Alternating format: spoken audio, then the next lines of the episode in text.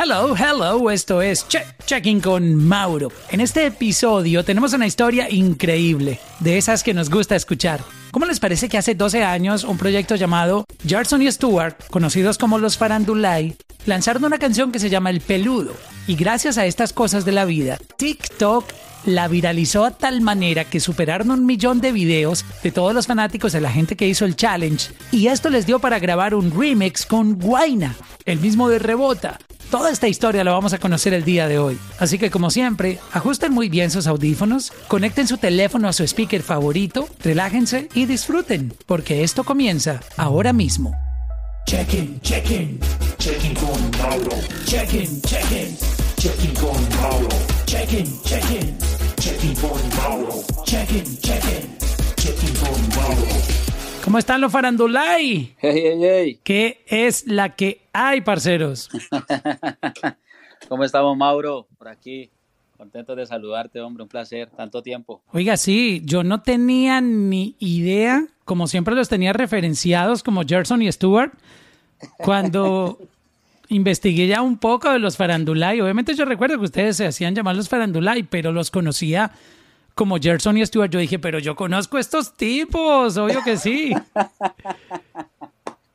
Sí, sí, sí, sí, sí, Mauro. No, pues la idea era, no sé, en ese, en ese tema de la evolución, ¿no? Hemos ido evolucionando y, y, pues decidimos que, que, que, muchas veces los nombres así, Gerson y Stuart, así como parejas, hay, veces como que, como que limitan un poco el trabajo y, pienso que, que esto de, de, haber creado los Farandulay pues nos abre mucho más un espacio y, nos abre eh, mucho las puertas a nivel de trabajar con otros artistas y, también integrar otros, otros, eh, otros elementos a la agrupación. Entonces, digamos que esa fue como parte de lo que, del cambio.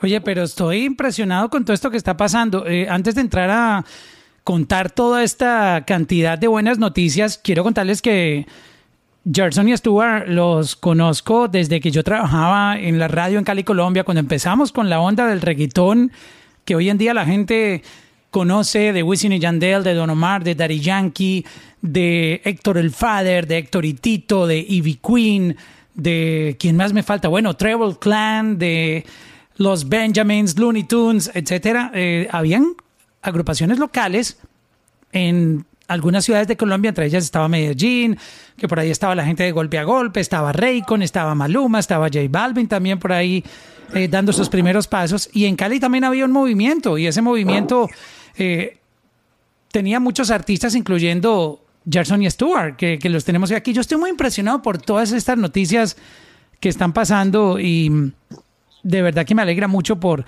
por esto que, que les ha sucedido. Para resumirle un poco a la gente que está entrando en este room, eh, su canción El Peludo tiene más de un millón de videos en TikTok, pero lo más interesante de toda esta historia no es lo que está pasando en TikTok, aunque obviamente es parte de la historia, sino que es una canción que salió aproximadamente hace 12 años, que es esta canción que les voy a mostrar aquí a continuación. Esta es la versión original.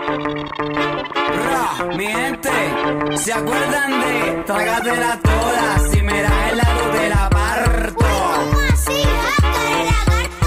que tú quieres que te maten calzoncillo? ¿Ah, sí? Eh, pero, pero, hey, bro, bro, bro, bro, para, para, para. Esta es la otra canción. Y dice así. Que llegó el fin de semana y desparchado todavía. Todo, todo, estoy mamado de trabajar todo el día.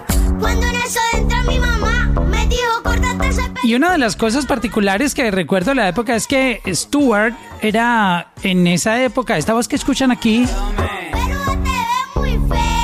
no es un efecto, no es autotune, no es nada procesado en el estudio, sino que es, es un, un, un baby cantando, un, un, un niño. ¿Cuántos años tenía Stuart en, en la época que estaba el, el proyecto? Eh, bueno, por aquí está, por aquí está Mauro, te quiere saludar. Hola Mauro, ¿qué tal? ¿Cómo vas? Dímelo, Stuart. ¿Cuántos años tienes ya? ya no te dice, Ahora ya, ya es con la voz, con la vocecita más gruesa. Ya tiene voz de varón. Sí, sí, sí, sí, sí, ya el hombre ya, ya se creció. Pero ¿cuántos años tenía Stuart en la época que salió esta canción originalmente? Eh, eh, el peludo, el peludo salió para el 2009, o sea que tenías allí como siete, seis años. Como seis años. O sea, Cinco, un- seis. un- estamos hablando que había un reggaetonero más, más pequeño, más eh, menor que Miguelito. O sea, tú, tú, Sí. tú llegaste a ser menor Sí. que Miguelito, ¿no? Sí, claro. Yo creo que, a ver, yo creo que Stuart fue el, el, el reggaetonero más pequeño en grabar una canción porque la primera la grabó eh, a los dos años y medio. Que la, la primera, no, la, la segunda famosa que fue Care Lagarto. Care Lagarto y No Más Minas la grabó antes de los tres años. ¡Wow! Y Sí, sí, sí, me, da un poco de curiosidad. Yo no recuerdo si en alguna oportunidad tuvimos una entrevista o hablamos, pero ¿por qué comenzó tan pequeñito en, la música? ¿O, cómo se dio este proyecto? A ver, a ver, eh, el, proyecto inició desde el colegio, eh, teníamos una agrupación en el colegio que se llamaba Los Cangri en ese, tiempo en honor a, a, Daddy Yankee y Nicky Jam. Éramos aficionados al reggaetón de puertorriqueño y, y entonces nació eh, la agrupación en el colegio porque había una emisora radial en Cali que hizo un concurso en ese tiempo eh, en la cual participaron como 50 grupos, ¿no? De los grupos más, más conocidos de allá, ¿no? Los que conocemos todos eh, Natural Flow, Element Black, eh, Beat Oso, participaron muchos. Y de los 50, nosotros llegamos a la final entre los primeros cinco con una canción que teníamos que, que grabamos una vez donde un artista, donde un promotor eh, eh, en el distrito eh, se llamaba, se llama Shaolin. Creo que me acuerdo que la primera canción nos varió como 20 mil pesos. O O sea, la, sea, la- la producción de la canción costó, cuatro 20 dólares. co- costó 6 dólares. Pues 6, dólares, exacto. Entonces, eh, nada, grabamos la canción, eh, empezamos a participar, Mauro. eh, el, el- el público pues, nos empezó a apoyar, la gente, los barrios, porque cada, cada vez que hacían el, el- la, ver, las, Las competencias. las- la, las- la competencia como tal era cada ocho un días. concurso. Entonces votaban por la canción. Y fuimos subiendo, fuimos subiendo. Y la agrupación, es, pues, eh, habían tres personas en la agrupación, que era Gerson, era Gerson eh, Castillo, que era mi otro compañero, y Daimer. Y Stuart, pues, estaba muy pequeñito y nos acompañaban en, en los, en los conciertos, pero solamente iba por acompañarnos, porque Stuart es mi sobrino, ¿no? Es, es el, el hijo de mi hermana. Iba de fanático a hacer bar. Iba así, iba como fanático, pero resulta, Mauro, que un día se sube a la tarima y empieza como a dar vueltas eh, el niño. Y, y entonces mi papá en ese tiempo, que era mi manager, me dice, ve, Gerson, ¿vos por qué no, no pones a- a- a- al niño a que, a que se suba con ustedes, simplemente como para ver qué pasa? Pues resulta, Mauro, que esa locura la hicimos al día, al- a, a los ocho días le mandamos a hacer ropa como nosotros, entonces él se vestía igual que nosotros y lo, y lo, y lo nombramos como la mascota de los Cangri empezó a subirse con nosotros, pero se subía y decía solamente, ¿dónde están las mujeres solteras? Y ya con eso, no, ese fue el motivo porque llegamos a la final. no hubo otro. Si no es por mí, no, no ganan el concurso. No, yo recuerdo que a la gente, a la gente le llamaba muchísimo la atención ver un, una persona tan, tan joven, un baby, un bebé prácticamente, haciendo reggaetón. Eso no era común, era música hecha para adultos, obviamente por la temática del reggaetón, pero no, no teníamos como, como una referencia. Luego apareció Miguelito, pero Miguelito creo que estaba mucho más grande que, que Stuart. Tiene como, tiene como sí, Miguelito tiene como dos años más. Dos años Incluso más. hay un video, hay un video que, que se hizo por medio de una emisora, no sé si la puedo nombrar aquí, Mauro, de Cali. Claro, claro que Eh, sí.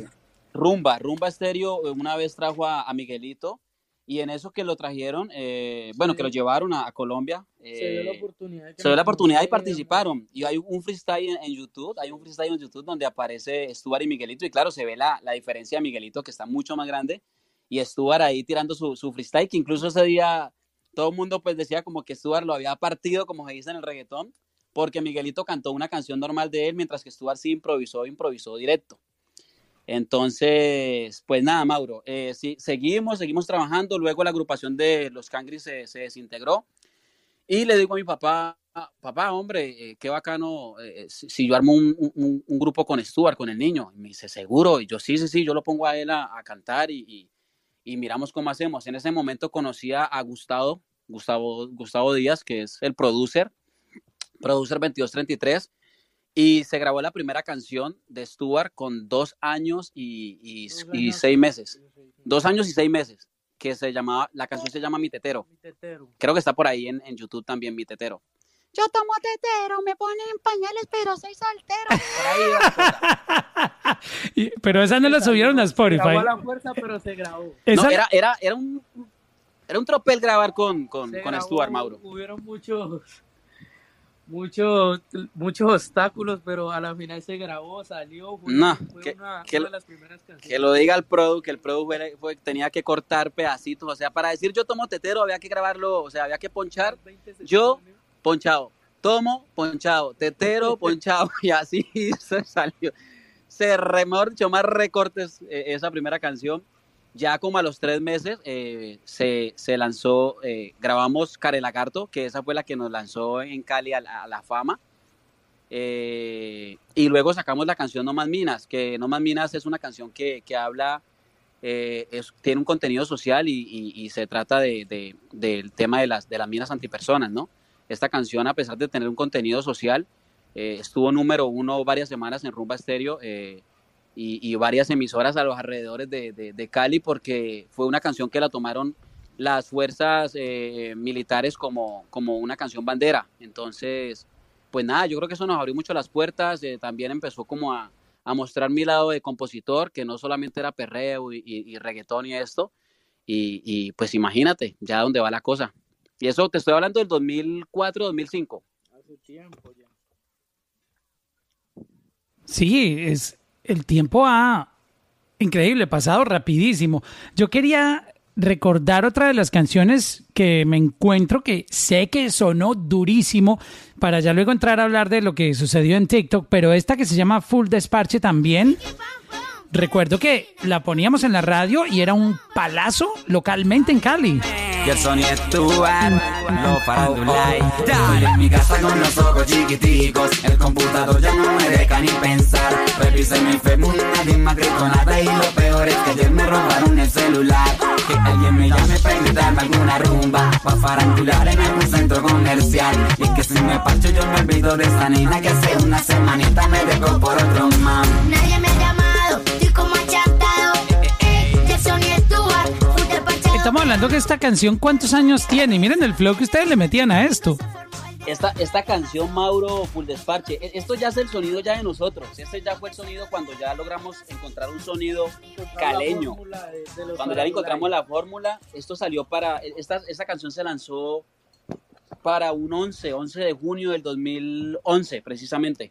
Esto salió en 2011 y claro, fue una canción que nos abrió mucho las puertas, eh, pero ya esto hace parte del sonido, ¿no? Esta canción, lo que es Perreo en la Disco, Full Desparche, ya hacen parte de, de- de- de- de- del, del repertorio que, o sea, que nos, que nos identifica a nosotros, ¿no? Uno escucha ese, ese reggaetón y es un reggaetón muy diferente al, al reggaetón que estamos acostumbrados a escuchar tanto de Puerto Rico como el de Colombia incluso, el de Medellín, el de, o sea, suena muy diferente. Y aparte de esta canción, hubo otra que nos abrió mucho las puertas que fue Mi Parche. Mi Parche, si tú Y te acuerdas, disco también. si tú te acuerdas, Mauro, en ese tiempo eh, estaban los parches, alianzas y contras, eh, que habían pues peleas y Sí, recuerdo que ustedes sacaron una canción precisamente para tratar de crear conciencia eh, Sí. con el tema de, de- de los parches, que vienen siendo como para traducir que la gente lo entienda en otros países, pandillas, ¿no? Sí, como la- la- la- las, las gangas, como las... Las eh, gangas, exacto. Sí, eh, exacto. Entonces, eh, esa canción también nos abrió mucho la puerta porque digamos que logramos llegar a ese, a ese nicho de gente, a, ese- a ese nicho de jóvenes que, que consumía mucho reggaetón en ese momento. Y, y- y llegamos con una canción que no era reggaetón. Esa, yo, yo no sé si, a ver, esa canción viene siendo como trap, como un trap, como un rap. Y estamos hablando que esa canción salió en el 2010, imagínate. O sea, mucho antes de que pues todo el trap que está sonando ahora que, que, que, que, pues se ha hecho muy, muy fuerte por el tema de los, de los boricuas. Yo creo que eso Eh, ya quedó como, como una leyenda. Sí, esa, esa canción es un clásico. Esa canción es un clásico, la, la colocaban en ese tiempo. Como un bandolero, Cuando- se puede decir. Un eso es como un bandolero. para, Un bandolero para, para... la Exacto. adolescencia de- de- para los adolescentes de Cali. Pero venga, vamos, tiempo. vamos a pasar al- a la historia que muchos queremos saber qué fue lo que pasó. Este,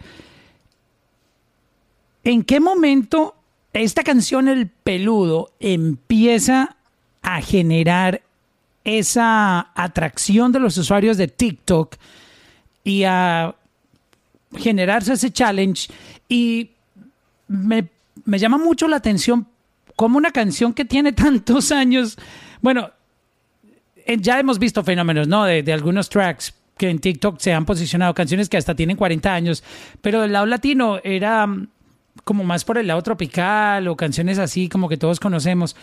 Pero este caso en particular del Peludo me parece muy interesante porque fue una canción muy local, muy, muy de Cali, Colombia. Eh, no sé si de pronto alcanzaría a sonar en otros lugares, de pronto me perdí esa, esa información, pero recuerdo que era muy, muy local el fenómeno, ¿no? Sí, sí, sí, sí, sí, sí. sí. Eh, pues a ver, Mauro, a, a nosotros la canción Perreo en la disco, Full Desparche, Mi Parche, eh, nos abrió la puerta en, en- en partes como México, como, Perú. como España, Perú, pero era lo que tú dices, era, era a ver, era como las, la- la- las colonias de, de- de Cali, digámoslo así, eh, los acentos de que, como que regaban la, la- música eh, entre los caleños, entre la gente allá en España, los mismos colombianos, y como que fu- fueron abriéndonos como la puerta. Eh, la- ahí en ese momento la, la música se empezó a internacionalizar un poco más por este tema del internet y, la- y la- y las redes y, todo el tema de, de Facebook, Instagram y todo. ¿Qué pasa con el peludo? El peludo, a ver, lo que pasa es que Jason y Stuart, los Farandulay, somos una agrupación que representa mucho el barrio, representa mucho lo cotidiano. Nos Lo salimos, natural, nos salimos un poco de, de- de lo, de lo normal, de Sí, lo, de, de lo normal del perreo y la discoteca y, la, y nos vamos más a, a tocar temas de barrio, lo que se vive el día a día. Entonces yo como compositor trato de, de plasmar eso en las letras. Que si la mazamorra, que pues para los que no conocen, eh, los que no conocen, eh, eh, la mazamorra en Colombia pues es un es una, eh, una mezcla de maíz eh, con. Parece Con- como una sopa de maíz, algo así. Sí, como una Eso, sopa de maíz. sopa Se de- come con, con leche, con panela, con se mezcla con con miel, con de todo. Entonces, claro, nosotros tratamos de colocar siempre lo, lo- lo que se ve, el Lo día a día, natural, lo- lo- sí, No como el barrio, la gente, o sea, tratamos de meter esa jerga, eso de nosotros. Es lo de nosotros, lo que vivimos. Y eso se ve en todas las canciones, ¿no? Si tú, tú analizas la mayoría de las canciones de nosotros, todas tienen como una vocecita recochera, Sí, como, todas tienen algo que, que, que, que o la sea, hace todo particular. Viene, todo viene dentro de la fórmula de los farandulay, así como Full Desparche, como Mi Parche, Chichoca, Chichoca, como Choque, todo la eso. disco. Y el peludo tiene eso, el peludo tiene ese, ese chicle, ¿no? Eh, eh, las vocecitas, la recocha. Y pues yo creo que eso, ¿no? Yo creo que eso a la gente la, la, la, la llevó a que, a, que, a que realizaran un TikTok. Eso empezó en el 2008. Realmente toda esta locura empezó en el 2008, eh, Mauro. Eh, en España empezaron a hacerlo unos influencers de, de, de- no, 2000, ah, 2018, perdón, Sí, 2018, sí, porque en el 2000 2018. en el 2008 no había TikTok. Sí, sí, no, perdón, perdón, 2018. Eh, 2018, Mauro. Eh, y la empezaron a hacer unos, unos eh, TikTokers en, en, en, en- en España. TikTok estaba en el 2018. Eh, o, era, o era TikTok o era mu- Musicali, una de los dos. Musically, sí, correcto. Exacto. Que luego se volvió Y TikTok. entonces se, se empezó a regar, se empezó a regar, pero no hubo más de ahí. Alcanzaron a hacer como 1200 videos en ese momento. Eh, luego yo seguí como, a- le, le- le- le seguí haciendo como el seguimiento, a la redundancia, a la, a, la, a la canción. No se regó más de ahí como tal. Y ya después brincamos al año anterior, que fue la pandemia, Sí. que estábamos en Madrid en ese momento y empezamos a, a hacerle otra vez movimiento a las redes fuertemente, aprovechando lo de la pandemia, aprovechando todo este tema y a regar otra vez, eh, como se dice vulgarmente, la canción, o sea, el pedacito y empezamos a decirle a la gente como que mira, subí esto, subí esto, subí esto, nosotros mismos empezamos a, a- compartirlo, Exacto. alcanzamos a crear otra vez un impacto, Pero ya no de, de, de 1200 ya subieron como a, como a 4000 como videos 4000. pero allí se quedó Mauro. Y este año, este año ya estábamos aquí en Santiago, estábamos aquí en Santiago de Chile ya, eh, pues nada, se empezó a viralizar, se empezó a viralizar, empezamos a ver que O los, sea, ya como que tocó que los otras- influencer- otras puertas, los influencers fuertes de México la empezaron a subir, sí. eh, empezaron a darle, mejor dicho, garrote a la canción. Y, y de un momentico a otro sí, ya esto no paró, ya empezó 5 mil, 10 mil, 20 mil, 50 mil, 60 mil, 70 mil, 80 mil, ya cuando se montó Rosalía ya iban como 500 mil videos, o sea, ya, ya ¿En qué, en qué momento entra videos. Rosalía? Y cuéntame esa No, parte. Rosalía ya, se, Rosalía ya se montó cuando ya se habían montado todos los artistas, todos los, todos los influencers fuertes de México, como Papi Cuno, Domelipa. Domelipa, eh, no, o sea, los más fuertes, los más fuertes de México, los de España también se han montado y, y Rosalía se montó ya como en los 500 mil videos ya, ya cuando se monta Rosalía ya se montó en 500 mil y pues obviamente le dio otro impulso brutal a la, a la canción, o sea, realmente Se lo que hizo Rosalía sí. fue pues darle, eh, darle un, un, Un empujón. un empujón muy grande a la canción. Si yo entro a TikTok, puedo encontrar ahí el video de Rosalía. Sí, claro, el de Rosalía incluso creo que es el, el que más video, el que más views tiene, el de Rosalía tiene como 25 millones. Si uno se mete y el revisa entre- peludo. entre oh, sí, primeros- claro, ¿no? El de Rosalía es el número uno. Tiene Sí, sí, cuatro sí, millones. No, de, de 4 millones de me gusta y De- 25 perdón, cuatro millones de de like, exacto. De- de- Dame un segundito, yo, yo voy a la parte donde está el, el video. Aquí lo estoy viendo.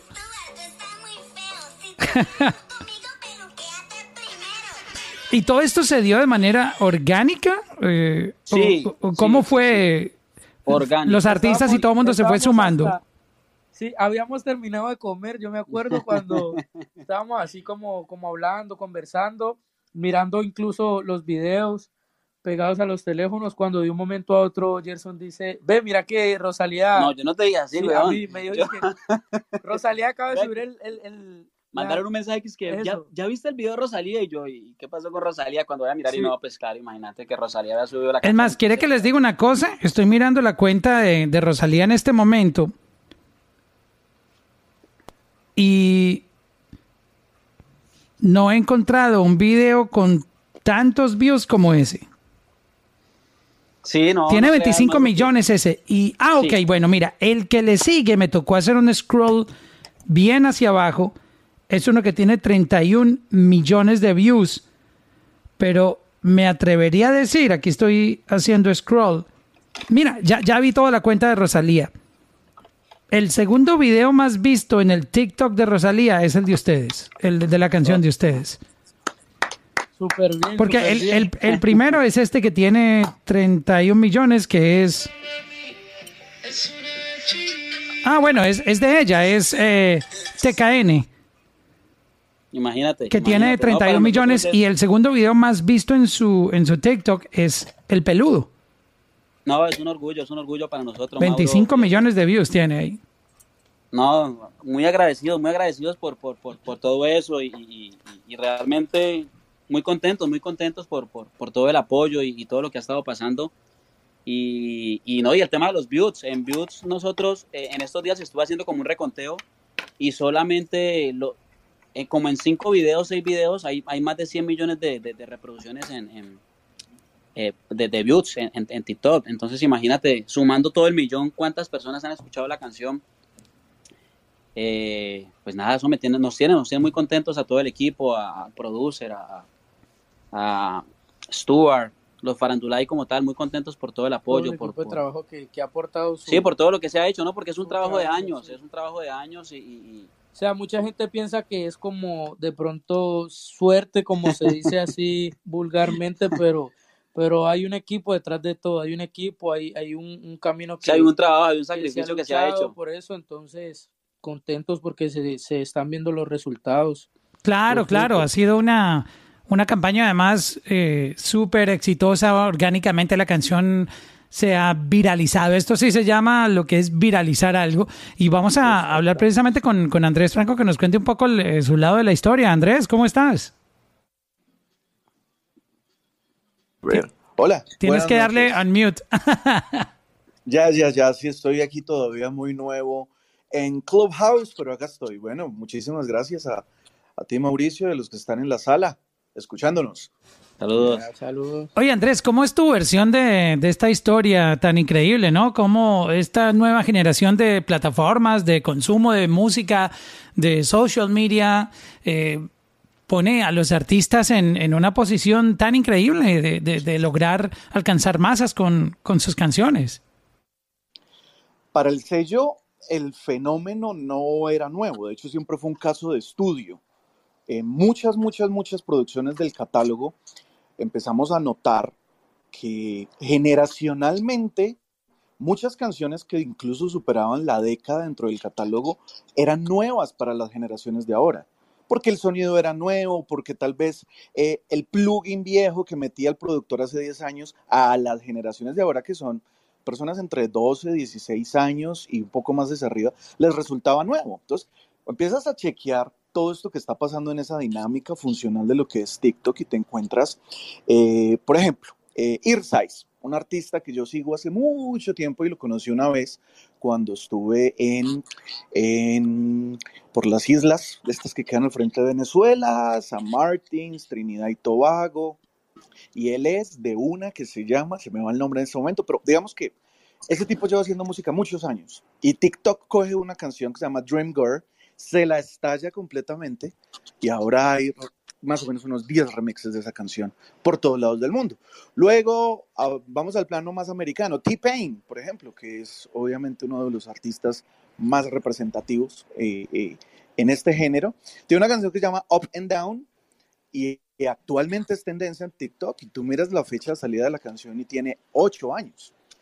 Pero aparte de todo eso, también me llamaba mucho la atención que hay propuestas de artistas totalmente independientes, son totalmente incógnitos y sería bueno, si, si quiere investigar un poco, hay un niño de 16 años que se llama Times, eh, se escribe T-I-M-M-I-S. El muchachito hace canciones de un minuto y medio, un minuto y medio, dos minutos y sus números en reproducciones eh, son gigantes porque prácticamente todo su catálogo no es consumido por radio, no es consumido por YouTube, no es consumido por gente que quiere escuchar una canción, sino que prácticamente hace música para que todos los que hacen memes y hacen contenido de este tipo lo usen. Entonces, Él musicaliza, musicaliza ese tipo de contenidos, que es una, una excelente idea como creador de, de audio, como artista, ¿no? Sí, sí, claro, entonces su modelo de negocio es tan simplista como que voy a hacer una canción de un minuto y medio con una frase que se repita todo el tiempo. Hay una que, que, que dice, eh, tell me why I'm waiting for someone. O sea, algo así como, ¿por qué estoy esperando yo a alguien a quien le importa un carajo? En inglés. Y esa canción él las pone prácticamente gratis en internet. La gente la usa para todos los memes y los millones de reproducción, los millones de contenido y obras derivadas que son obras que utilizan arte total o parcial de una que ya exista, es gigante. Entonces ahí es donde te das cuenta que las dinámicas de, de, música en la industria empiezan a cambiar. Y el peludo no es la excepción, pero con ellos concretamente en la historia yo me topo por pura casualidad de la siguiente manera. A raíz de la pandemia, el sello hizo movimientos. El sello siempre estuvo establecido en Pereira, que es una ciudad intermedia. Yo estoy entre Cali y Medellín, que son, digamos, las dos grandes potencias musicales del urbano en Colombia, por así decirlo, siendo obviamente Medellín eh, llevando años luz en el tema industrial. Así que decidimos mover el sello a, a Cali y allí, cuando movemos el sello, nos encontramos todo el catálogo de 2233, eh, de Producer 2233, que es el estudio, es el productor, y tenía todo ese catálogo. Cuando fusionamos los catálogos, en esa fusión de catálogos está todo el catálogo de los Farandulay, que siempre estuvo pues producido directamente por Gustavo, conocido como Producer 2233. Y obviamente cuando entramos y estamos en este tema de, de, papeleo, de ir cruzando catálogos, que ha producido usted por el lado de Cali, quiénes son los artistas, quiénes son las bandas, cómo está esto en copyright, esto es lo que tiene el sello producido con artistas de San Andrés, de Bogotá, de Medellín, de fin, un montón de cosas. Y allí aparece entonces el peludo y, eh, y me encuentro yo ese momento yo pienso que en el punto de efervescencia. Entonces Gustavo me dice, mira lo que está pasando con esta canción. Pero yo la verdad de una manera como muy escéptica digo, bueno, estamos en plena fusión, ¿cierto? Eh, tenemos otras cosas que, que, que, atender. Y me sigue diciendo, mira lo que está pasando con esta canción de los Farandulay. Y yo digo, bueno, ok, esto está como, mira lo que sigue pasando. Y yo veo que los picos van para arriba y las reproducciones están hacia arriba. Cuando llega el momento con Rosalía, obviamente, pues ya uno dice, bueno, ya si no le prestas atención como sello, ya es porque no estás viendo lo que el monstruo que se acaba de crear. Y ya en ese momento es donde pues obviamente había que hacer un movimiento estratégico y ese es el que acabamos de hacer y ese es el que precisamente tiene a los chicos acá en tu programa. Pero ¿en qué instante empiezan a pasar toda esta cantidad de cosas tan increíbles eh, que cambian la, la industria? O sea, eh, todo esto nos llegó como, como un tsunami en donde muchos artistas no entienden ni siquiera lo que está sucediendo en este momento. Eh, veo que tú estás bien empapado del tema y, me, me sorprende un poco el, caso del artista que me contaste que hace contenido eh, corto, canciones cortas, eh, buscando una estrategia completamente diferente.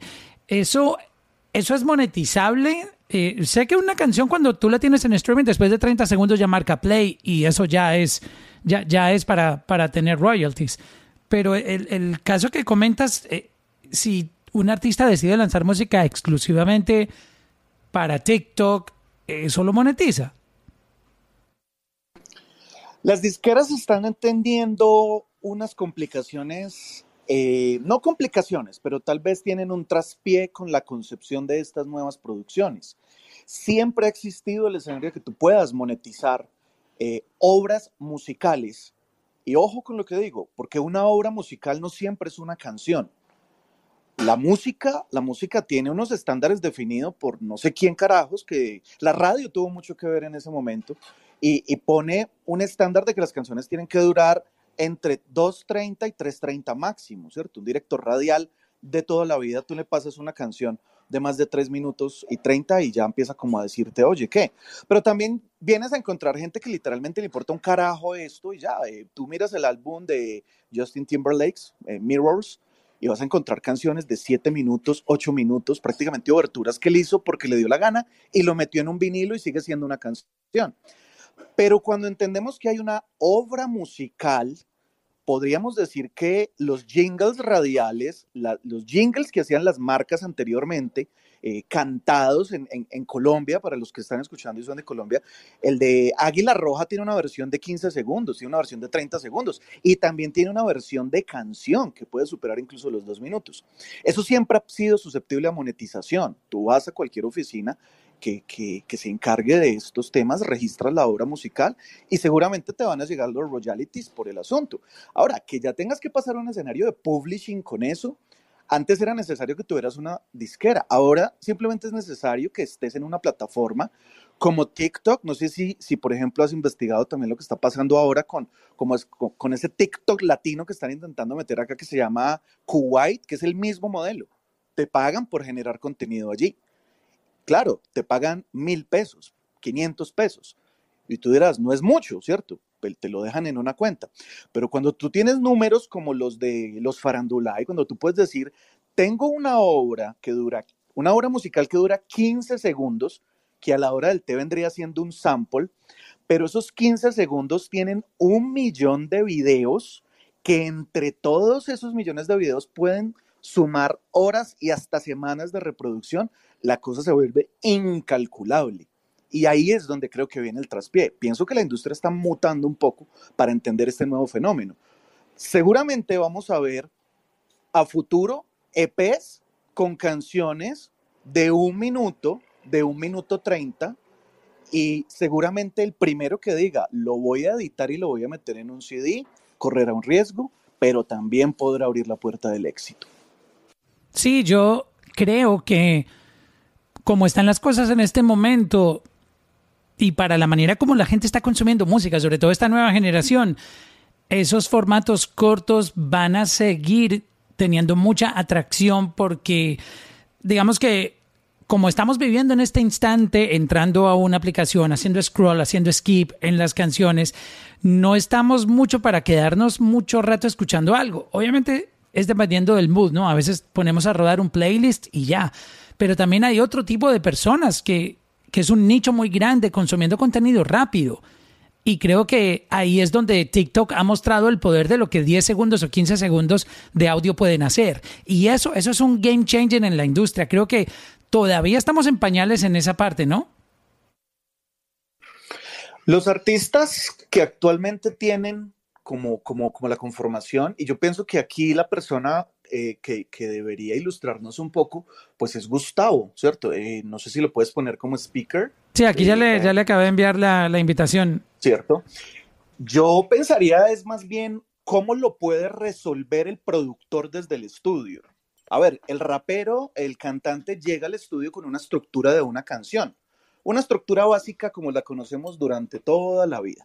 Entonces tienes un intro, tú luego tienes un, verso, luego tienes una estrofa, luego tienes un bridge. El problema si va a empezar esto a mutarse de esta manera, no va a ser incluso para el cantante. O sea, y va a ser más de la versatilidad y la agilidad que pueda tener el productor a la hora de resolver. ¿Cómo vas a resolver una producción de 15 segundos? ¿Cómo vas a resolver una producción de un minuto? Si tú te fijas, las canciones que se vuelven virales en TikTok es porque tienen ese, en inglés se dice airworm, que es como, como, como el catchy, como el gusano, como lo que se te queda de la canción, esos 15 segundos de una estructura de 3.30 de 2 que no se puedes quitar, ¿cierto? Eh, por ejemplo, el, el que me maten, que me maten de la factoría. La gente se sabe eso. Yo no conozco el primero que se sepa el resto de la canción. Creo que alguien, si alguien ha demostrado el poder de de la capacidad de poder hacer en 15 segundos algo muy catchy se hizo hace muchos años y creo que los cuentos de la cripta son un excelente escenario para eso. Entonces, desde la producción, ¿qué va a pasar? ¿Qué va a pasar cuando vaya a venir un artista no con una estructura de una canción de tres minutos, sino con una estructura de 30 segundos, de, de, un, de un minuto? ¿Cómo se resolvería eso en producción?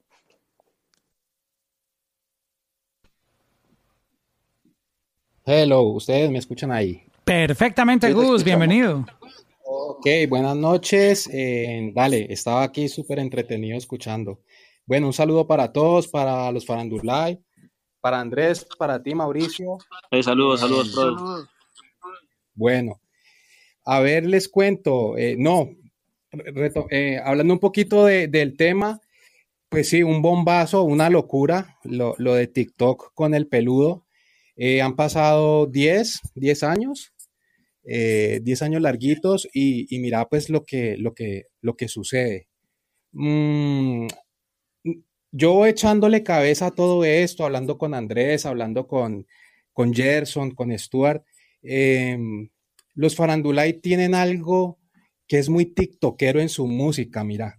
A pesar de que la plataforma, pues digamos que es nueva, nosotros con esa recocha que, que digamos producíamos las canciones, eh, siempre tratábamos de inventarnos una voz de una niñita eh, y siempre hacíamos como frases muy cachosas, ¿no? Por ejemplo, tú pones full desparche y si vos te pones a analizar full desparche, full desparche puede ser el siguiente tema tiktokero fuerte. Boom, chiqui, pam, plon, Ajá, sí, eso Ya. justo estaba pensando hoy que estaba escuchando eh, el catálogo de canciones. Eh, esa fue la, la reacción que se me vino cuando escuché Full Desparche de, de los Farandulay. Donde, donde salga alguien de TikTok a inventarse de que sale eh, levantándose y dicen, boom, chiqui, pam, plom, para la piscina y ya sale con las gafas y en vacaciones, créelo que se nos viene una ola número dos de, de videos y de todo ese asunto. Y si tú te pones a ver en estos versos de, de Gerson y Stuart de los Farandulay, hay un poco de frases así chicludas, capciosas. Stuart en Perreo en la disco, por ejemplo. ¿Cómo así que yo no puedo entrar? Yo soy Stuart, usted nunca me ha visto cantar. O si pillas que son como puras historiecitas y creo que eso ha hecho que, que haya, haya habido tanto pegue con, pues, con los, los tiktokeros y, y que la gente se sienta como tan, tan contenta pues haciendo como los bailes y todo este asunto, ¿no? Sí, y desde el punto de vista, digamos, conectando con la audiencia, eh, esos diálogos que se salen un poco de lo convencional que estamos escuchando hoy en día, creo que también tienen un impacto porque son parte como de la cultura que, que tiene Cali, Colombia. Eh, eh, hay muchas son frases que usan, se usan en las calles, en los barrios de Cali, y también cuando una persona en otro lado del mundo escucha esas frases que no están muy enseñados a escuchar, tienen esa tensión, eh, ese, momento catchy que mencionaba Andrés. Y nos pasa a nosotros, por ejemplo, aquí en Estados Unidos con los dominicanos, que tienen un, un palabreo muy interesante. Ellos tienen que lo que eh, eh, mencionan teteo, y teteo es como fiesta, rumba, pasarla chévere, de jangueo.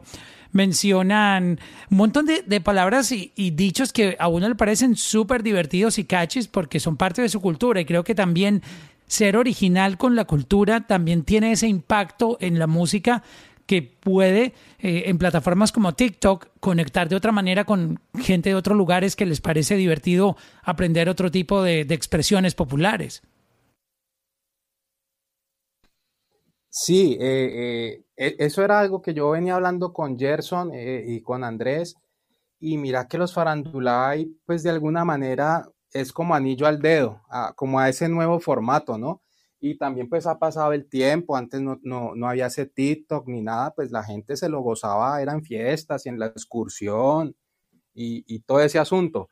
Pero mira que ahorita esto, esta es una puerta que se ha abierto y pues que hay que aprovecharla, ¿no? Indiscutiblemente es lo del momento eh, y que se haya pegado de esa manera pues así orgánica, ¿no?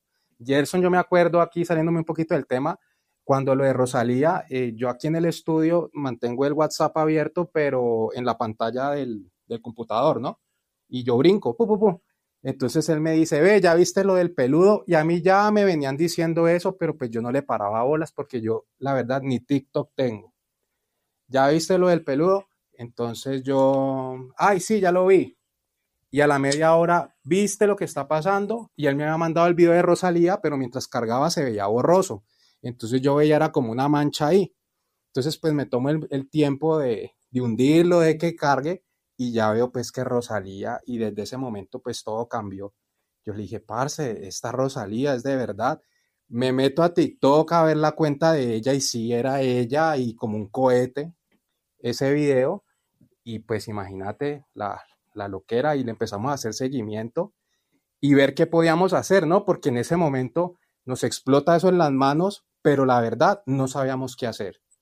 No sabíamos si, si había que sacar un video, si teníamos que salir a, a, a bailar nosotros, no se sabía nada. Es que nadie se espera que una canción después de 12 años tenga un, un impacto, eh, sobre todo porque uno pues está concentrado en lo que está haciendo ahora, ¿no? Uno nunca está mirando hacia el pasado, nunca está como, hey, vamos a revivir esta canción o vamos a tomar un track de hace 10 años a ver qué pasa. Creo que uno siempre está mirando hacia adelante, hacia lo que viene y nunca está como pendiente de lo que ya hizo. Y a todos eh, los toma por sorpresa todo esto que está pasando, pero aparte esto termina con, con una distribución en, en Universal Music y un remix, una colaboración con, con Guaina. ¿Cómo se dio todo esto? ¿Quién me quiere contar la historia? Empecemos por los Farandulay para que cuenten su parte. Andrés cuenta su parte y Gus también. Eh, bueno, Mauro, eh, pues a ver, lo de lo de lo de Guaina eh, se da como decía ahorita Franco, el catálogo de nosotros hace parte pues de, de Producer 2233 y en el momento pues que Franco eh, eh, logra firmar a Producer, digámoslo así, eh, eso hace parte ya, ya de, del catálogo de, de- del ritmo récord como tal, ¿no? Para, para futuros proyectos. Y, bueno, se, da esto, se, se- se da este, este gran logro. En un momento se estuvo buscando por medio de los sellos y por medio de la disquera. se- creo que se hizo un acercamiento a Rosalía eh, por el equipo de trabajo de ella eh, y por unos términos allí que habían, pues no, no, no se logró. Y, y, pues bueno, se colocaron en la mesa una cantidad de artistas también eh, muy buenos, artistas de talla internacional.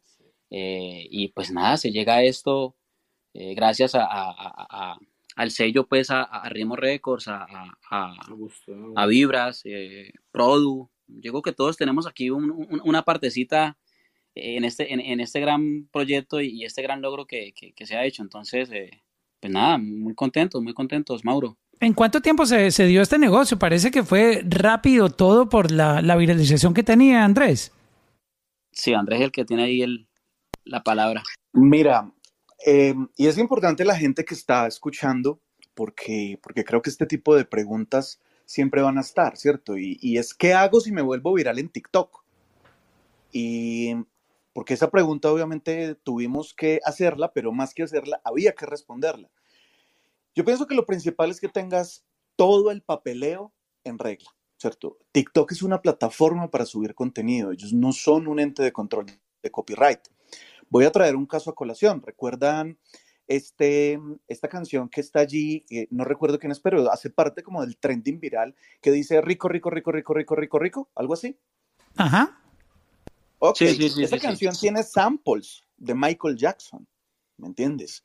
O sea, imagínate que tú tengas un papayazo de estos, una oportunidad que es una en un millón, literal, porque si volvemos a esto, un, un- un chico de 14, 16 años que está en este momento en TikTok, que tiene 500 mil seguidores eh, eh, en sus redes y tiene un catálogo de millones de canciones para elegir, y de esas elige una para entregarle un contenido a sus 500 mil seguidores, es un golpe de suerte y es una oportunidad. Y suponiendo que elijan tu canción y si encima no tienes el papeleo necesario, no tienes una obra original, no puedes hacer nada. Lo primero que tú tienes que tener es el papeleo al día de tu track. Tu track tiene que ser un track original, tienes que tener unos artistas que, que- hagan una interpretación original, tienes que tener un productor que te haya dado una instrumentación original y tienes que tener un sello que avale que esa obra es original. Si tú tienes eso, eso era lo primero que había que chequear, listo. Ese track está con cédula y con visa y pasaporte para que pueda viajar. Pasemos entonces al paso número dos, y es aprovechar la oportunidad. Pero mira que aquí viene la estrategia, y esto es, digamos, como lo más importante. Diría uno, brutal, hagamos algo con Rosalía. Seguramente si le mandamos estos números a su manager, va a decir, wow, tú lo acabas de mirar en sus redes. No es coincidencia que el segundo video con más reproducciones que tenga justo sea este. Lo más seguro es que su manejador, su manager, su equipo de trabajo dirá, de una, vamos a hacerlo. Pero tienes que hacer un alto en el camino y pensar contundentemente y hacerte preguntas como, ¿qué diablos puede llegar a ser Rosalía como artista en un beat de un perreo caleño? Y ahí entonces creo que ya tenemos una X a despejar, ¿cierto? Que nos llevaría a otra pregunta. ¿Será entonces que Rosalía sí es la apuesta adecuada? Y ahí es donde ya dices, bueno, no, seguramente si vamos a hacer un track bailable, seguramente si vamos a darle un lavado de cara a este track, pues hay que hacérselo completo, ¿no? No vamos a coger esta pista de hace 10 años porque primero no se podía, y aquí la anécdota es importante, cuando yo pido la sesión de esto, el backup estaba en un CD y el bendito CD no abrió. No abrió nunca la sesión. O sea, estamos hablando de un disco compacto que estaba archivado, chupando mugre y lleno de hongos, con la sesión en Pro Tools del track. Y entonces, ¿qué rescatas? ¿Cierto? Regrabar no era una opción, porque ya el niño que lo grabó no es un niño. Ya no tiene la, voz de, de niñito, exacto. Claro, claro. No, había que, había que contratar una ardillita ahí para que hiciera la voz.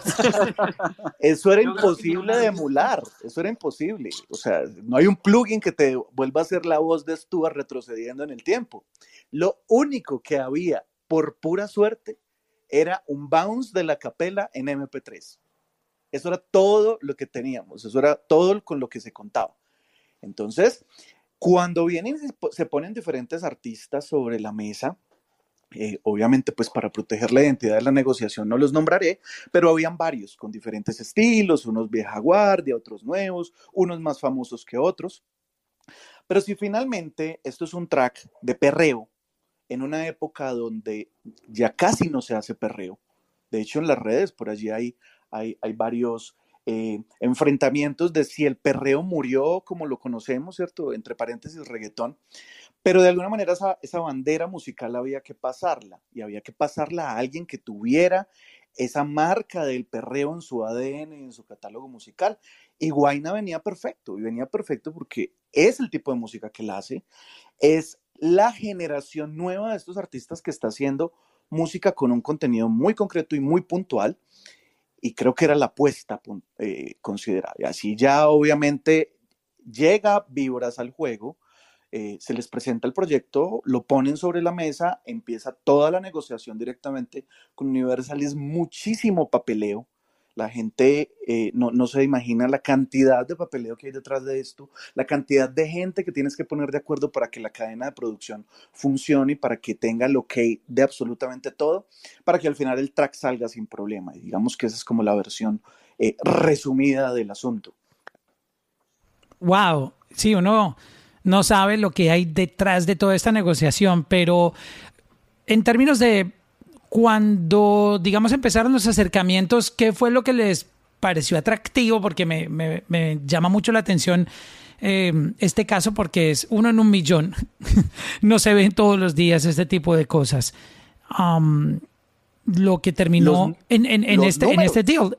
Exacto, fue básicamente sentir o ver los números que estaba generando este, este contenido en TikTok. Imagínate tú siendo un ENR de un sello y que te digan, de entrada solamente tienes que sacar una canción y ya tienes un millón de videos, ojo, no un millón de reproducciones, un millón de videos apoyando la, la canción que vas a sacar. O sea, eso es como si te orgánicos, más menos- orgánicos, también hay que aclararlo. Orgánicos. Exacto. Eso es como si te ahorraras 500 mil dólares en promoción. Ya. Entonces, en realidad te estás es ahorrando eso. Eso es atractivo para cualquier disquera, para cualquier sello y obviamente para cualquier artista. Que la parte donde la gente lo estaba usando porque le gustaba y porque sentía que tenía que incluirlo dentro de su contenido, es lo que ya le da un valor incalculable, porque no es lo mismo que tú pagues a un influencer y le digas, mira, ¿cuánto tú me cobras por eh, bailar esta canción que estamos promocionando? Y pues obviamente el influencer lo va a hacer porque tú le pagas. Pero caso contrario es cuando la gente está haciéndolo porque dicen, wow, esta canción está trending, yo tengo que hacer mi propia versión y subirlo en mi, en mi perfil, ¿no? Lo que pasa es que yo siempre a la gente le digo algo. Tú en la industria musical puedes comprar difusión. Si tienes dinero, puedes comprar difusión toda la que quieras. Puedes comprar difusión radial, difusión en redes sociales, pero lo único que tú no vas a poder comprar le- es el gusto a la gente. Si a la gente le gusta algo, le importa un carajo si está en buena calidad, si está en mala calidad, si lo grabó alguien famoso, si tiene u- una hora de duración o 15 segundos. Y en el caso concretamente del peludo de los farandulay, el gusto ya estaba con la gente, ya estaba allí, ya le- a la gente le gustaba, no había que comprar absolutamente nada. Seguramente si fuera al contrario no hubiera funcionado. ¿Y las conversaciones incluían sacar la canción originalmente o, o siempre tuvieron claro que tenían que hacer un remix con algún artista, obviamente estuviera alineado con esta misma eh, temática del perreo, como por ejemplo fue Guaina? ¿Cómo, se dio e- esa parte? ¿Siempre tuvieron claro que tenían que hacerle un remix? Yo pienso que mm, en la industria musical, desde la parte de la producción ejecutiva y la producción de estudio, que es digamos lo que a mí más me gusta, eh, hay diferentes formatos, ¿no? La gente y rara vez los artistas, incluso muchos actores de la industria, no lo entienden. No es lo mismo un remix a un rework, a un re-edit, ¿cierto? O a un remake, ¿cierto? Son tres cosas muy diferentes. O sea, un remix es una cosa. ¿El caso de este es un remake? Esto es un remake, esto es volverlo a hacer. Remake. De aquí lo único que estamos conservando son samples originales de la, de la versión eh, original, ¿cierto? Los samples originales, porque se trató así como un sample. Eh, algunas, la, la parte viral que se hizo en TikTok está allí, en, en- en el timestamp de la canción está incluida, pero realmente fue una reconfiguración. Oye, eso está, eso está interesante, Andrés. Para no perder la, la eh, digamos, esa magia, ustedes conservaron esos 15 minutos iguales del video en TikTok, en la canción que tienen ahora en el remake. Claro que sí, ahí le puedo dar el paso a Gustavo, que creo que fue finalmente quien se encargó de Eso fue una movida durísima, porque imagínate, donde le cambien un poco el sonido, la gente va a decir, ven acá, esta, esta no es la misma canción de TikTok. Eh, sí, bueno, Mauro. Entonces, bueno, eh, cuando se llega a la negociación y, y, pues el sello nos dicen, mire, eh, podemos hacer el, el remake de la canción, hay luz verde. Entonces, pues Andrés me dice en un fin de semana, necesito que hagas un instrumental parecido, porque obviamente han pasado 10 años, 11 años. El disco es un perreo que todavía tiene su magia, pero ahorita han cambiado los sonidos, como las tendencias. Entonces me dijo, necesito que te hagas un perreo que tenga algo de esa esencia, pero que no, no, sueñe, no suene viejo, ¿no? Entonces yo, bueno, dale. Entonces me encierro el fin de semana. Yo dije, la velocidad la voy a conservar, que es 87 bits por minuto. Yo dije, donde, donde mueva esa velocidad, ese BPM, la embarro. Bueno, entonces conservamos los 87 eh, bits por minuto. Y el reading, que es lo que yo digo, que es el pan, pan, pan, pan, pan, pan, pan, pan, que es la base de la original, lo que hice fue subirle el tono un poquito, volví lo elaboré y agregué como unos brass y algo como más moderno y realmente hay un golpe. Nosotros aquí en Cali, los productores, hemos bautizado un, un patrón rítmico, pues, que se llama el carnaval, que es ese sonido cuando tiene el palito, el ti ti ti ti ti ti ti piti, ti, piti. Nosotros acá en Cali le decimos carnaval y, y perreo que se respete tiene que tener carnaval, ¿cierto? Entonces yo dije, no, voy con el carnaval de frente, elaboramos el asunto. Entonces ya hablando con Gerson, yo, yo piqué esa MP3 que teníamos de acapela y hice como un orden dejando los espacios para Guaina, ¿no? Entonces yo dije, Gerson, mira, eh, yo siento que quitándole esto y tal, tenemos la idea y acá le dejamos este hueco a Guaina. Entonces yo estaba pasando justamente y Gerson fue el que me hizo caer en cuenta, me dijo, Produ, me estás cortando lo viral de, de lo que está pasando en TikTok. Y yo sí, yo ni había caído en cuenta en eso. Entonces me dijo, claro, estás cortando lo del beso y, y lo de la recocha, pues del TikTok. Y yo, "Mm, tenés razón. Volvimos a reajustar el asunto y, y pues lo incluimos, dejando los espacios de Guaina y entonces ahí se le manda como, ¿cómo se llama eso? La referencia. Se le manda una referencia a él ya con beat nuevo, pues que sea de su agrado, que ya él sienta como, va a ser el viaje nuevo y con la letra del contenido, ¿no? Y ya él aborda eh, la canción pues a su estilo. Digamos que nosotros, el, el concepto de los farandulay era de que el pelado estaba haciendo pereza en la casa, pues como que no quería hacer nada. Y, y la mamá llega y lo levanta, que se corte el pelo y que póngase a hacer algo, mijo, pues, porque usted no está haciendo nada. Y Guaina ya le mete como su picante, ¿no? Ya él habla de como en la peluquería y también habla de una, de una pelada, pues, que, que él lo aborda de otra manera, pues. Pero ahí unimos como esos dos universos y queda pues este peludo remake. Qué interesante y de verdad que estas son cosas que difícilmente se ven. Eh, creo que es un, una oportunidad muy grande para los farandulay de, tomar acción. Y, aquí es donde viene la pregunta. ¿Qué van a hacer con todo esto que está pasando? ¿Cuál es el plan? Eh, no sé, muchachos, ¿quién quiere empezar? ¿Los farandulay o Andrés? Este, cuéntenme qué hace uno cuando estas vainas suceden. Eh, a ver, pues nada, eh, Mauro, en este momento eh, de por sí tenemos un catálogo en, en- en plataformas digitales de, de- de promedio de 50 canciones. Eh, Gerson Estualo Farandulay nunca han parado de trabajar. eh, venimos haciendo música, eh, pues nada, desde el 2002. Lo que, lo que Pero esto no cambia la estrategia un poco. eh, tú sabes que empiezan a aparecer datos, ¿no? Acuérdate que en la época que ustedes comenzaron no habían datos. Uno sacaba música y pues se enteraba ahí en la calle, ah, estoy pegado allí o la radio me está poniendo en tal parte. Pero tú no tenías las estadísticas que hoy en día tienes como artista y seguramente esto de TikTok cambió los números y los puso en radar en otros lugares. Entonces, creo que también eso influye un poco en las estrategias de uno, cómo va a moverse musicalmente. O eso es lo que quería como entender un poco, qué, tanto les ha puesto a replantear la estrategia de artistas todo esto que está pasando, porque los ha puesto en, el radar en muchos otros lugares. Sí, sí, sí, sí, sí, Mauro, total, total. Y, y, pues bueno, yo creo que ahí es más un tema de, trabajo en equipo, ¿no? Yo creo que tener una persona al lado como, como, como, Fra- como Andrés, que es, un, una persona muy estratégica, conoce mucho del negocio, eh, tener a Vibras también allí eh, de la mano, eh, eso va a ayudar un poco en la estrategia y, y- y a, y a orientar un poco lo que, lo que venía haciendo los Farandulay y el proyecto de los Farandulay. Y, y bueno, aprovechar, ¿no? Aprovechar... eh, Dice que cuando algo está bien, que hay que dejarlo quieto. Entonces, eh, sentimos, sí, sentimos que si por ahí va la línea y esa es la línea, No, y el Eh, perreo, ya. el perreo está en un momento durísimo. O sea, yo- todo esto se, se alineó para que pasara en el momento correcto, ¿no? Correcto, exacto. En el momento que Chombo salió a, salió a alegar, a decir que sí, que el perreo, que esto, que lo otro. Entonces, eh, eh, no, creemos que, que es el momento. eh, eh, por ahí tenemos ya otra canción que viene, tenemos dos perreos ahí listos. solamente estamos como, como a la espera, pues, de que de explotar este proyecto, de sacarle todo el jugo a este proyecto como tal, pero ya, ya tenemos allí dos, dos, dos perreos listos. Eh, y, siento que es el momento y, y- es ahora, ¿no? Eh, si la gente quiere perreo, pues no les voy a soltar un reggaetón balada o algo así, o sea, la idea es seguir por la misma línea, seguir con, eso, con, ese, con ese flow que nos caracteriza.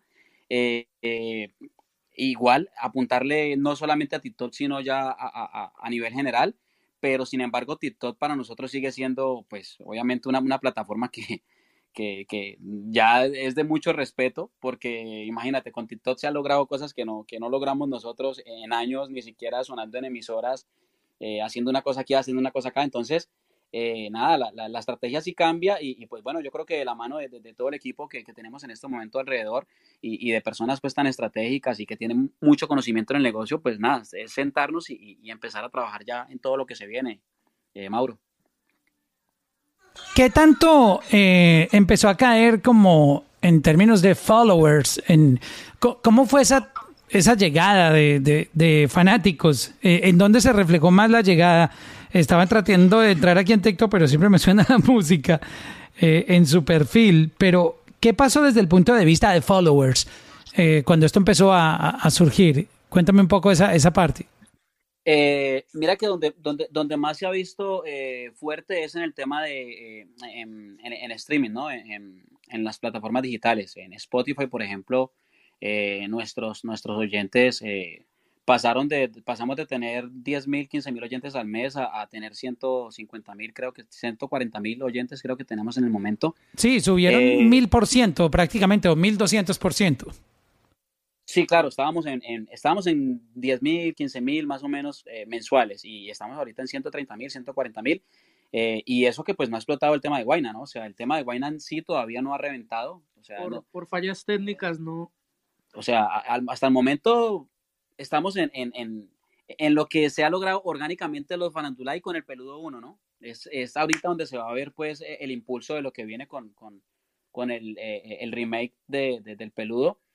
Eh, y pues en YouTube no se vio tanto porque, a ver, incluso esta semana se, ha estado trabajando en eso, porque han subido, Mauro, yo creo que más de 100 videos, o habían subido más de 100 videos, los fanáticos, la gente de TikTok, y con videos, y te encontrabas videos que no estaban en el, en el canal de nosotros de 500 mil visitas en, en 4 o 5 días. Entonces, subían las canciones, subían y subían y subían, y, y esto era, o sea, era un desorden porque, porque había que estar dándole, eliminar, eliminar videos, eliminar videos y enviar, y enviar peticiones de derecho de autor porque estaban subiendo videos por todo lado. Entonces, donde realmente se ha visto ese, ese, ese, ese furor de gente es en Spotify. En Spotify las plataformas también están muy fuertes, eh, en, en- en- en Instagram. Eh, no somos de hacer muchos TikTok, o sea, lo de nosotros es hacer el perreo, pero hacer el baile y eso no, no somos, a pesar de ser caleños y llevar la salsa en la, en la sangre y el sabor, no somos muy de hacer videos, pero pues bueno, Mauro, eh, uno tiene que eh, actualizarse y, y- y ponerse pues al día con todo este, con todo este formato y, y, pues nada, ya empezamos, ¿no? El peludo incluso, el peludo remake ya tiene su, su, su TikTok, ya hicimos el, el baile y, y, pues bueno, esperamos que, que, que, que a lo largo de, de- de- de lo que se va a seguir trabajando, pues e- ese también se, se, se pegue ese bailecito. Es bien interesante el impacto que tiene TikTok, sobre todo eh, teniendo esta conversación y analizando los casos anteriores. Por ejemplo, el que comentaba también Andrés con Ear's Eyes de Dream Girl, la canción que hizo mm, eh, Ear's Eyes con Raúl Alejandro, que tuvo billones, ya, tiene, ya pasó de un billón eh, de plays. Siempre eso tiene un impacto en Spotify. Es, es bien interesante ese, ese fenómeno, ¿no, Andrés? Es que hay que entender que en realidad TikTok, les voy a poner un ejemplo como comparativo, eh, pues porque obviamente es Clubhouse, no hay censura y, y me encanta. ¿Ustedes alguna vez han entrado, hay, hay un portal de contenido para adultos que se llama X Videos, ¿cierto? En algún momento hablaba con algunos amigos y me decían, oye, es que eso es un portal para ver videos porno. Yo les decía, no, es una red social de contenido para adultos. Me decían, pero no, ¿por qué? Y todo pasa porque conocí, así, pare, así suena eh, eh, medio estrambótico, conocí a alguien por allí, o sea, conocí a una chica por allí, porque justamente estábamos en una categoría de un contenido muy concreto y muy puntual, y allí puedes agregar gente, puedes hablar con personas. ¿Por qué pongo este ejemplo? Porque finalmente TikTok es eso, ¿cierto? Más que una red social, es una red musical.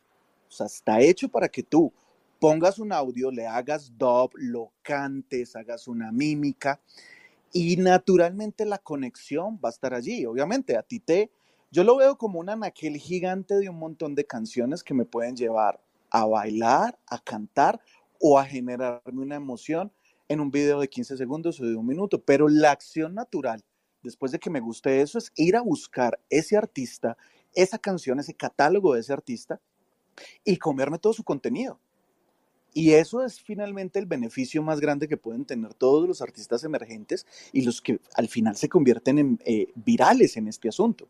Antes la única manera de que esto sucediera, antes de, que todo este engranaje de redes sociales eh, pasara, para que tú llegaras a ese nivel, era que un artista super mainstream cogiera una muy buena canción de alguien totalmente desconocido grabara, hiciera una, una obra original, una obra derivada y saliera, como un Despacito o como esta canción de Enrique Iglesias con Gente de Zona. A Gente de Zona no la conocía nadie hasta que graban con un gran famoso, ¿cierto? Despacito es una canción que ya existía, la hizo una chica ecuatoriana. Y, y precisamente si no es por todo este engranaje de disqueras, pues nunca jamás el mundo las conocerá. Ahora no, ahora tan solo necesitas que alguien abra la puerta del infierno de la viralización y te estalla en la cara. Y naturalmente eso se va a ir directo a tus plataformas donde tengas tu música montada. Interesante caso este de, lo que pasó. De todas maneras, eh, hay que aprovechar el momento y, y creo que las cosas que se les vienen pues son, son más bendiciones. Eh, ¿Van a seguir trabajando con, con Vibras Lab y Universal? ¿Qué, qué, qué- qué trajo TikTok en, en términos de negocios para el futuro de, de este proyecto, Andrés?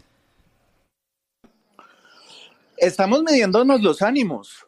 El sello, el Ritmo Records es un sello pequeño, es un sello independiente como un montón de sellos que hay en el mundo. Tú no sabes en este momento qué está pasando en el computador de la casa de un niño en Angola y que seguramente en este momento está creando el próximo hit de la década. Tú no sabes qué está pasando en este momento en, en una playa de República Dominicana con un chico con un laptop. Tú no sabes qué está pasando en este momento en, en, en Ucrania y si una chica está cantando. Todo esto lo que permite es que se midan los aceites, ¿no? Se, se, midan los ánimos, se mide el ánimo de la disquera, de una major label eh, como Universal, se midan los ánimos del artista invitado al track, en este caso es Guaina.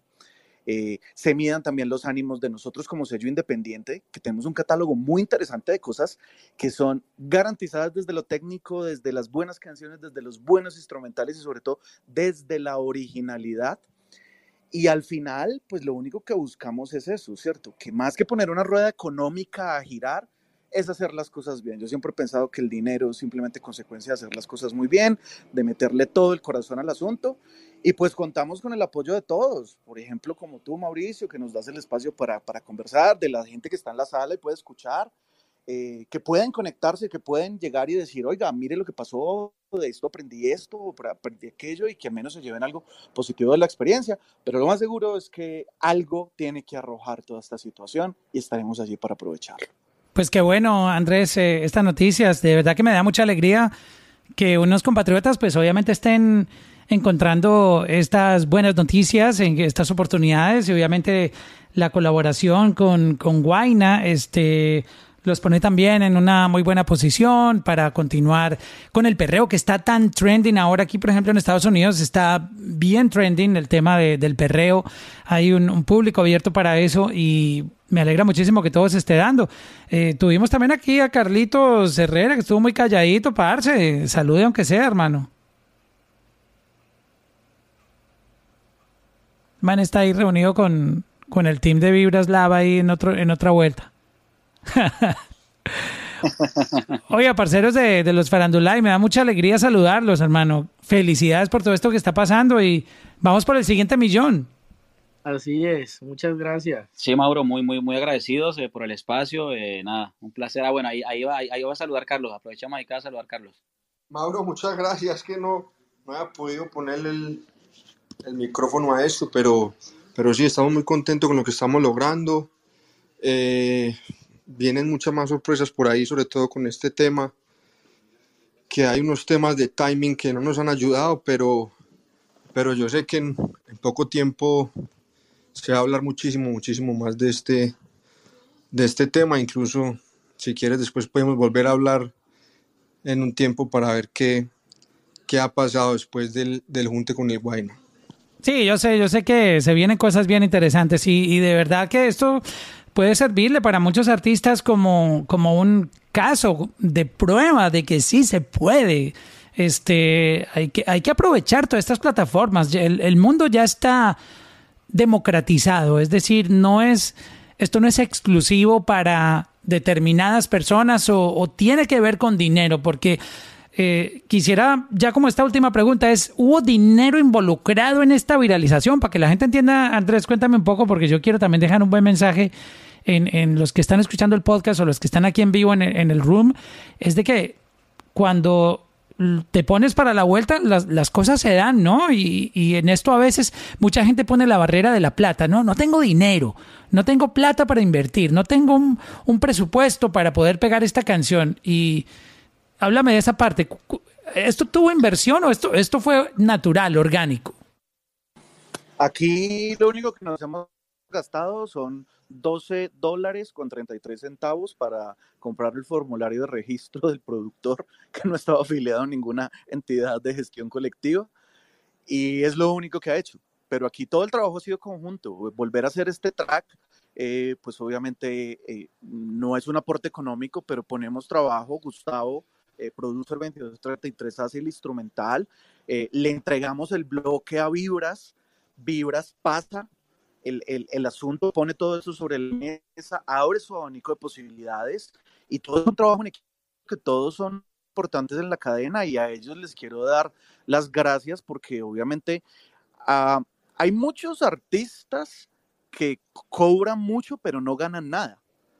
Hay otros artistas que no ganan nada, pero al final terminan cobrando mucho. Y pienso que este tal vez pueda ser el caso. Nosotros aquí no, no hemos tenido que invertir sumas astronómicas de dinero, simplemente ha sido un trabajo colectivo donde todos hemos pedaleado para el mismo norte. Y cuando hay sincronía buscando un único fin, reafirmo lo que le decía yo ahora, de que el dinero es simplemente consecuencia de hacer las cosas bien y estamos en ese barco y ojalá podamos seguir trabajando muchas canciones, ojalá podamos lograr que, que, que los major labels americanos volteen su mirada a Colombia volteen la mirada como a casos de, de, éxito independiente y digan, están pasando cosas muy chéveres, porque cuando esa rueda económica se pone a girar, muchas personas se ven beneficiadas. Y, y, es puntual, si el artista pequeño que no tiene cómo invertir recibe algo, pues reinvertirá en su carrera. Tendrá acceso a un mejor videoclip, tendrá acceso a contratar y a generar empleo, a buscarse un, publicista, a buscar un manejador, a buscar alguien que le haga el booking. Y eso me parece que es lo más bonito de cuando se unen tres marcas diferentes en busca de un proyecto y un objetivo puntual, como pasó en este caso. Pues de verdad que los felicito y qué bueno que sirva esto como ejemplo de, de que sí se puede, lo que quería dejarles ahí claro. Eh, mis parceros de los Farandulay, gracias por estar aquí y felicidades por todas estas buenas noticias. Muchas gracias, muchas gracias, bendiciones. Eh, Mauro, saludos, saludos, eh, muchas gracias. Eh, nada, aprovechar para saludar a Andrés, a, a, Carlos, a la gente de Vibras, Produ. como dice Andrés, se ha trabajado en equipo, se ha trabajado con, con, ganas de, de, sacar el proyecto adelante. y cuando, cuando, cuando se une cuando se unen personas que, que, que quieren que quieren echar que, que quieren echar eh, el carro para el mismo lado las cosas funcionan. Y aquí pues la pregunta que hacías ahora aquí no se ha invertido un solo un solo dólar en, en el tema de la, viral, de la viralización eh, todo ha sido eh, muy orgánico. Y pues nada muy agradecido muy agradecido muy contentos con los pies sobre la tierra y, y pues nada eh, esperando que, que todo fluya. Y, y nada Saludos, saludos a, a Vibras, a yo, Andrés y, y, a todo el yo, equipo. Yo quería, quería preguntar antes de que, de que hagan el closing, si este, eh, soy nuevo en Clubhouse, entonces me disculparán la ignorancia. Si Hágale que yo aquí, soy, yo soy el dueño de esta vuelta, ¿qué necesitas saber? saber si, este, si este, esta charla queda grabada para que nosotros podamos compartirla en los canales del sello, porque creo que hay información que le puede resultar muy útil a mucha gente que seguramente va, puede llegar a enfrentarse a un escenario así y no sabrá qué hacer. Y me parece que ah, más que el contenido publicitario, el contenido académico de toda esta charla que acabas de generar, Mauricio, me parecería interesante poderla compartir. Entonces yo no sé si esto queda grabado o se puede volver a tener acceso a esto, ¿cómo funciona? Clubhouse no graba, pero yo sí. sí, sí la estoy grabando. Siempre adelante. Ok, ok, Yo estoy grabando bueno, un podcast de, de este, de este room, de esta charla, y va a estar publicado eh, unos 20 minutos. Inmediatamente después cerremos en la sala. Yo le hago ahí una edición rapidita aquí en mi estudio. Y Andrés, ya vas a poder disfrutar de, de esta charla en el podcast. Yo te voy a enviar el, el link ahí por, por Instagram. Si, si me tiras un, un DM, te lo envío. Perfecto, muchas gracias. No, hombre, gracias a ti. Qué buena charla. Espero eh, tenerte en otro room luego para hablar un poquitito más sobre música, que es lo que más nos gusta hablar en, en este, en este room. Carlitos, muchas gracias por estar aquí en representación de Vibras Lab. Mauro, muchas gracias a ti por siempre darnos la oportunidad. Eh, esto, lo que dice Andrés, también es muy importante. Aparte de ser un room, queda grabado en tus podcasts que están en todas las plataformas digitales y es un contenido que es muy importante para la gente. Yo creo que este caso es especial y le sirve no solo a los que están empezando, sino a los que están en la mitad, a los que están arriba, para aprender un poquito también de todo el fenómeno, de lo que puede hacer 15 segundos. Entonces, eh, creo que fue una charla súper interesante y siempre agradecido contigo, Mauro, por, por darnos la oportunidad de, de presentarle nuestros proyectos a, a tanta gente que, que te sigue. No, muchísimas gracias a, a Vibras por tenerme en cuenta, Carlitos. Y eh, Gus, también gracias a ti, parcero. Felicidades, hermano, por representar también eh, nuestro talento colombiano y sobre todo de Cali, hermano, porque ya Medellín se está acabando con todo. Hay que, hay que dejar que Cali también saque la, mano, ¿no? Saque pecho.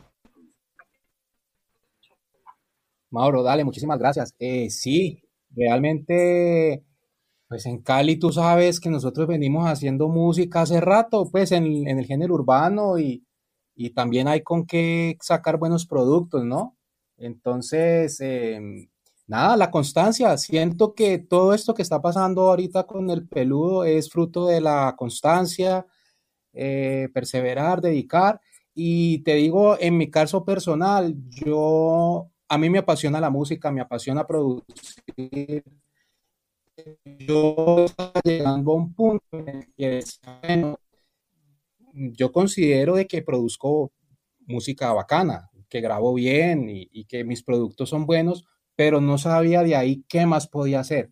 O sea, cómo lo podía mostrar al mundo, cómo podía dar el siguiente paso. Entonces me estaba quedando como estancado, como, como en ese momento. Y conozco a Andrés al Ritmo Records hace tres años. Em- eh, empezamos una amistad y Andrés me empieza a mostrar como este otro panorama como del negocio y me dice, sí, es que tú lo estás haciendo bien, pero te estás quedando ahí en ese pedacito. Mira que tú puedes hacer esto otro, la música tiene otras salidas y ahí pues me empieza a abrir como la cabeza y me motiva nuevamente como que, ah, no, eh, listo, vamos bien, simplemente es conocer un poco más de, del negocio y estrategias y, y podemos lograr cosas grandes. Siento que en eso es lo que Medellín pues no, nos lleva, se nos adelantó pues. Es lo que yo siento. Pero ya, ya tendremos el momento. Oiga, les quiero recomendar mañana, tengo un, un room aquí en, en Latino Gang. Si entran, eh, Clubhouse ha hecho algunas actualizaciones. Mañana voy a estar hablando con la gente de TuneCore. Así, directamente con la gente de TuneCore. Voy a hablar con Bruno Duque, que es el jefe de operaciones de TuneCore para Brasil y toda Latinoamérica. Muchos artistas distribuyen a través de TuneCore. Pues mañana va a estar aquí el patrón de, de conmigo este, desde Brasil, hablando un poquitito de estas operaciones que acaban de abrir justamente para Latinoamérica. Creo que es muy importante para los artistas nuevos. Ahí que eh, invito a Andrés también para que esté pendiente porque este, aquí están pasando cositas chéveres en estos eh, rooms, Andrés, eh, tratando de educar y conectar un poco la, la industria. No, voy a estar súper conectado. Yo me inauguré Clubhouse contigo, pero voy a estar aquí. Ya activé la notificación para que cada vez que abra la sala me llegue algo, porque me encantan estos espacios y creo que eh, este es el fenómeno, o sea, y brutal que pueda pasar todo eso. La gente que está escuchando también, eh, porque veo chicas de otros países, chicos que tienen pinta de raperos o de artistas, si tienen algo bacano, si están haciendo música chévere, si sienten que, que tienen algo bacano en las manos y no saben qué hacer con él, métanse a la página del sello, el ritmorecords.com, mándenme un sample, miremos a ver qué se puede hacer, porque finalmente de eso se trata, ¿no? Hay que soñar en grande. Miren Exacto. Business. Pensar que porque estás en tu casa no vas a poder tener la capacidad de que tu música salga. Hay muchos actores en la industria. Si los Farandulay no hubieran tenido un productor como el que tienen, si el productor no hubiera tenido un sello como el que yo tengo, si yo no tuviera amigos como los que tengo con Vibras, y si Vibras no tuviera toda esa gente que conoce, ni siquiera estaríamos acá. Entonces sí es posible si todos nos montamos en el mismo barco. Entonces anímense. Si y Vibras no me conociera a mí, vibra. claro, todo esto es una cadena, bro, esto es una cadena. Si Mauro no hubiera montado una aplicación. Exacto, si a Stuart no le hubiera es- cambiado la voz, no, eh, to- todo esto, ahí lo que van a tener que hacer, parce, es comprar ese microfonito que cambia la voz así como de ardillita, porque Yo creo. ya a Stuart no le sale la voz que tiene en TikTok. porque No, no, no, yo tengo una mejor solución, Mauro. Ya el hermano de Stuart tiene 7 años. Lo van a poner a cantar. Vale, muchachos, muchísimas gracias a todos. Mañana nos escuchamos a las 8 con el run que voy a hacer con la gente de TuneCore, que va a estar durísimo para que eh, hablemos un poco con, con ellos, con las operaciones que tiene Latinoamérica. Y nada, les agradezco a todos por estar aquí. Un abrazo desde Miami, Florida y feliz noche. Bye, bye. Saludos. Bye. Chao, los farandulay. Chao, chao. Dale, fuerte abrazo. Check-in, check-in, check-in con Mauro. Check-in, check-in, check-in con Mauro. Check-in, check-in, check-in con Mauro. Check-in, check-in, check-in con Mauro.